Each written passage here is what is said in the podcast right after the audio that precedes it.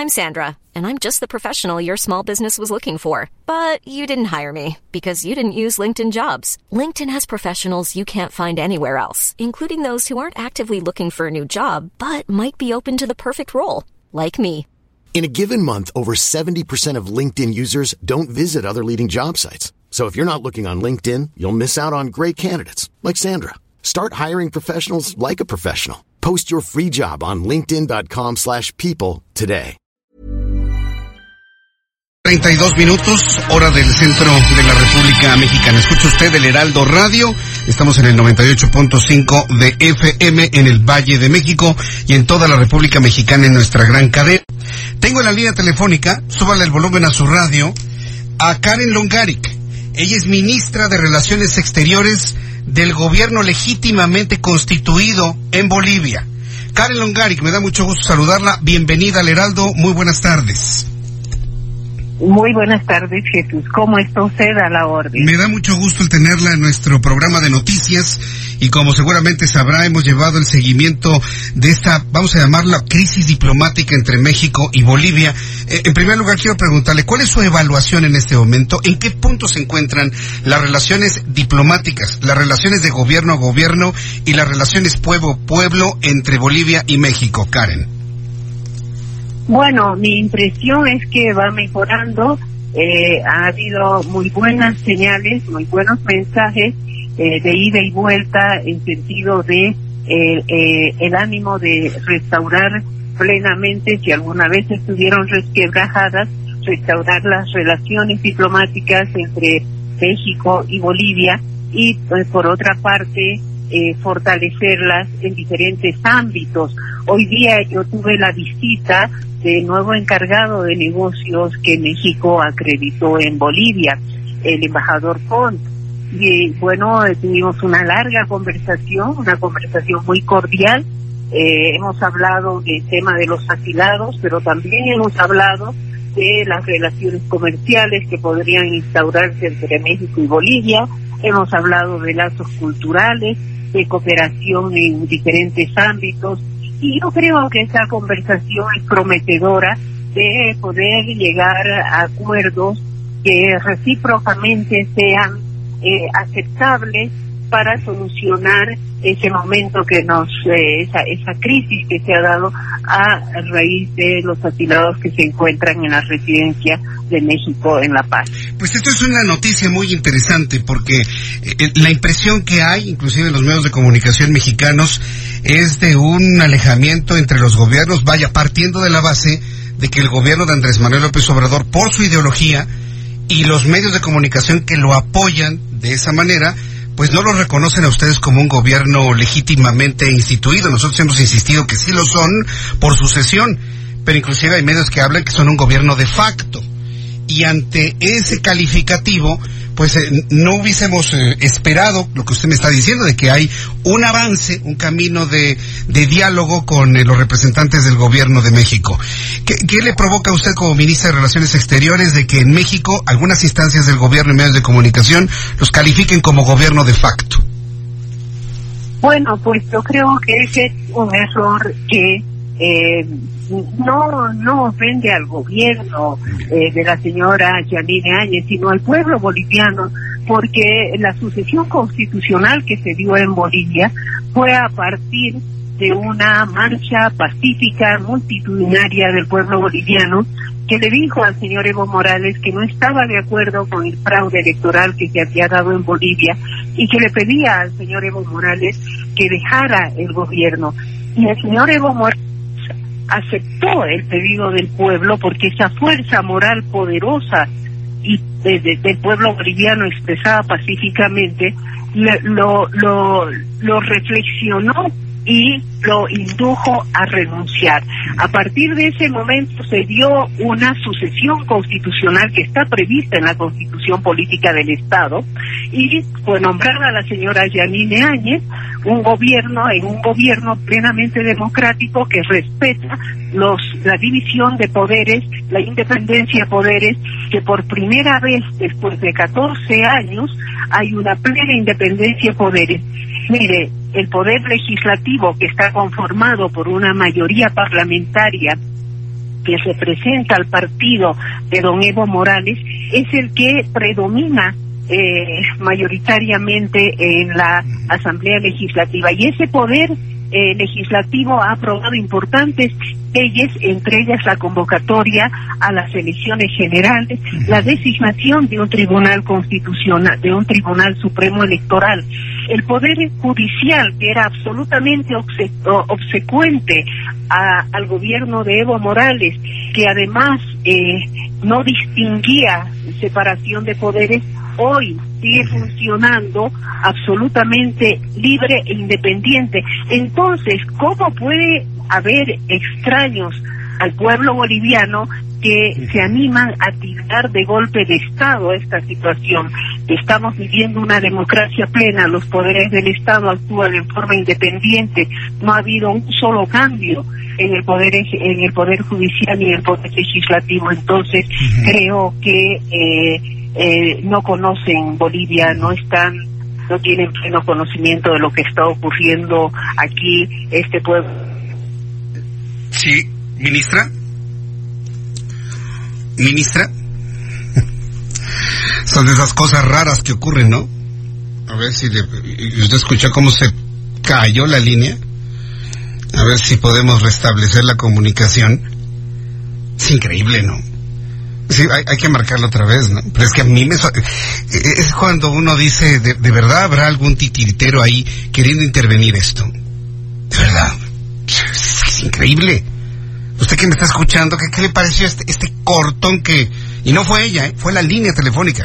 Uno identifica cuando es la línea telefónica, cuando inmediatamente la cortan. Has de tener intervenido tu teléfono, Geo. Seguramente, ¿eh? A ver, vamos a ver si es posible hacer otra vez el enlace.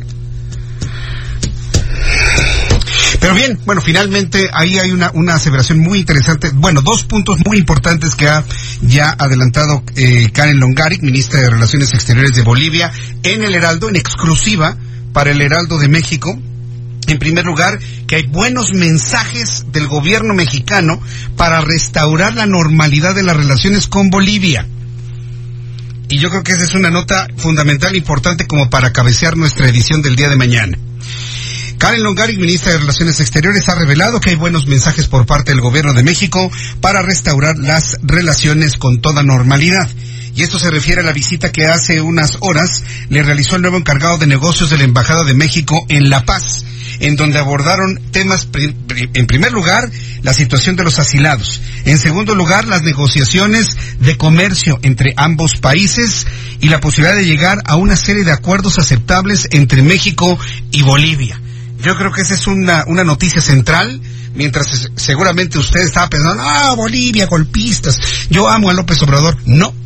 Bolivia está dando ya esta información de estos acercamientos que podrían restablecer la relación diplomática con toda normalidad, ya sin Evo Morales, por supuesto, sino con el nuevo gobierno. En segundo lugar, que esto se vive una democracia plena, se vive una democracia plena en Bolivia, eh, una vez que finalmente ha tomado sus decisiones Evo Morales y finalmente el gobierno de Yanín Áñez se encuentra operando y trabajando. Ya tenemos nuevamente la comunicación, ministra, le agradezco mucho el que me vuelva a tomar la llamada telefónica. Y bueno, pues yo creo que al establecer usted que vive Bolivia en este momento una democracia plena, y hay buenas señales del gobierno de México para restablecer la relación diplomática con Bolivia, pues el siguiente punto es saber qué va a pasar con los asilados en la representación diplomática mexicana en La Paz. ¿Cuáles son los, los elementos y argumentos que tiene Bolivia para solicitar la entrega de estas personas y puedan, pues, eh, ser, que comparezcan ante la justicia boliviana? Coméntenos, por favor, ministra. Voy a comentarle puntualmente los elementos jurídicos que le permiten al gobierno de Bolivia, es más bien al Poder Judicial en Bolivia, el reclamar la entrega de esas personas que están sindicadas de cometer delitos graves, entre ellos el terrorismo. Mire, eh, el argumento de, México indicaba de que eh, los mandamientos de apremio habían sido expedidos con posterioridad a la fecha en que México les otorgó asilo. Pero claro, por supuesto que es así. Nosotros no negamos esto. Eh, pero la sindicación que se ha hecho a estas personas es por delitos cometidos con, anterioridad a su estatus de asilado. Entonces, eh, en, en, este en este caso, no nos ajustamos plenamente a todas las reglas que rodean al asilo diplomático o al asilo territorial. El Ministerio Público, el Poder Judicial ha hecho un requerimiento de entrega de estas personas por delitos cometidos con anterioridad a su condición de eh, asilados. Por otra parte, el Poder Ejecutivo no puede transar sobre ese tema porque aquí hay una división respetuosa de poderes ¿no? Hay poderes independientes. El poder ejecutivo no puede negociar sobre una orden expedida por el Poder Judicial. Lamentablemente es, es así y lo otro sería, eh, como le digo, eh, eh, invadir poderes que no le corresponden al Poder Ejecutivo. Esperamos nosotros que con una charla cordial, serena, además respetuosa de de principios, de normas jurídicas, podamos llegar a un entendimiento. Yo no quiero anticipar nada eh, que pueda ser tergiversado posteriormente y que obstaculice una conversación y una negociación serena y fraternal entre México y Bolivia. Eh, eso me parece muy prudente y muy aceptable en cuanto a este planteamiento. Pero ahora dígame, ¿de qué se le acusa a estas personas que están asiladas? Son nueve personas, ¿verdad? Sí, mire, eh, alguna, eh, en el caso del señor Quintana, de Ramón Quintana, eh, se lo acusa de terrorismo e instigación al terrorismo, además de sedición. Usted sabe que el terrorismo es un delito tipificado a nivel internacional, es un delito de, de gravedad y es un delito que no merecería bajo ningún concepto la protección del asilo o del refugio. Correcto, entonces digamos que es la persona que enfrenta los cargos más graves, sería Ramón Quintana, acusado de terrorismo, instigación al terrorismo y sedición. Ahora, eh, ¿cuál, es la ventana de tiempo que se tiene? Porque yo con este caso recordamos todos pues, el caso de Juliana Assange en la Embajada de Ecuador allá en Londres. Se la pasó allá siete años. Inclusive estas personas podrían pasar un largo tiempo en la representación diplomática mexicana. Inclusive podrían estar ahí hasta que ustedes dejen el gobierno a otro legítimamente elegido en el futuro. ¿Ahí qué pasaría en ese, en ese supuesto, ministra? De hecho, que eso podría suceder, no solamente ha ocurrido en el caso de Julian Assange, ha ocurrido también en épocas pasadas en el caso de Aya de la Torre, líder del APRA peruano, que estuvo eh, durante más de cinco años eh, asilado eh, en la Embajada de Colombia en Perú. Pero bueno, confiamos en que no va a ocurrir eso. Eh, yo soy una persona muy propositiva en ese sentido. Eh, eh, he valorado en calidad de canciller en alto grado los gestos que, ha hecho la Cancillería mexicana respecto a, a la acreditación de nuestro encargado de negocios en México y en momentos en que la crisis estaba tal vez eh, eh, en el momento más álgido, luego la acreditación del embajador eh, Ponte en su calidad de encargado de negocios, el envío de un embajador en misión especial para hablar sobre este tema. Entonces son muchos temas que nos acercan en este momento y que nos obligan a ambas partes a eh, a tratar eh, el tema del asilo de estas personas eh, como un como un problema que no debería alejarnos a, ambos países ni, ni enfriar ni deteriorar las relaciones bilaterales. Yo creo que va a haber tiempo para que ambas partes analicemos la posición de cada de, de la otra parte respectivamente y podamos llegar a concertar una salida una salida que nos aproxime y que no nos distancie.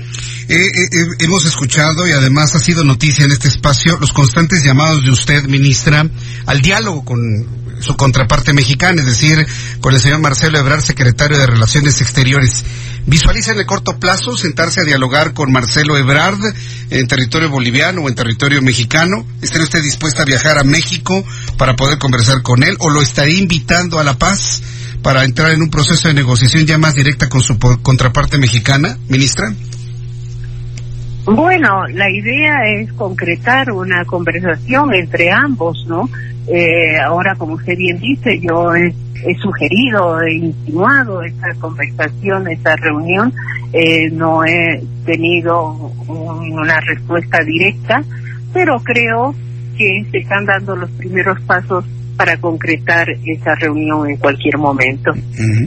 En el caso de Evo Morales, que aunque él en su refugio ahora en Argentina, insiste que ustedes son un gobierno de facto, un gobierno golpista, pero al mismo tiempo ya prepara todo lo necesario con su partido político, el movimiento al socialismo, para participar en el proceso electoral. Antes del proceso electoral o después del proceso electoral, ¿cuál va a ser la situación de Evo Morales ante la ley de Bolivia? ¿También será llamado? ¿También tiene que responder por, por algún tipo de delito de manera concreta y específica? Bueno, ya se ha iniciado un proceso de investigación y hay un mandamiento de apremio contra el señor Evo Morales por la comisión de eh, una serie de delitos, eh, concretamente eh, el hecho que él hubiese instigado a, sus, a, su partido político a acercar la ciudad de La Paz y privar de alimentos a la población boliviana. Bueno, y hay otra serie de acusaciones que, que, han ameritado eh, que el Ministerio Público expida un mandamiento de apremio. Esa es la situación que se encuentra el señor Evo Morales actualmente, eh, un mandamiento que puede ser eh, ejecutado en territorio boliviano. No sé, más adelante seguramente el Poder Judicial o, el Ministerio Público continuarán con la investigación de otros temas y bueno, esperemos ver qué es lo que pasa, pero entre tanto él eh, está haciendo política, eh, se ha comprometido o ha sido elegido como director eh, de la campaña del Movimiento al Socialismo para estas elecciones. Y bueno, ¿qué puedo decirle? Eh, él es libre de, de, hacer política, naturalmente. Eh, a mí personalmente me complace que su partido político participe en estas elecciones y se someta al juego democrático. Y se someta al proceso democrático, precisamente hablando de Evo Morales. Eh, eh, hagamos un último intento ya para podernos despedir de la,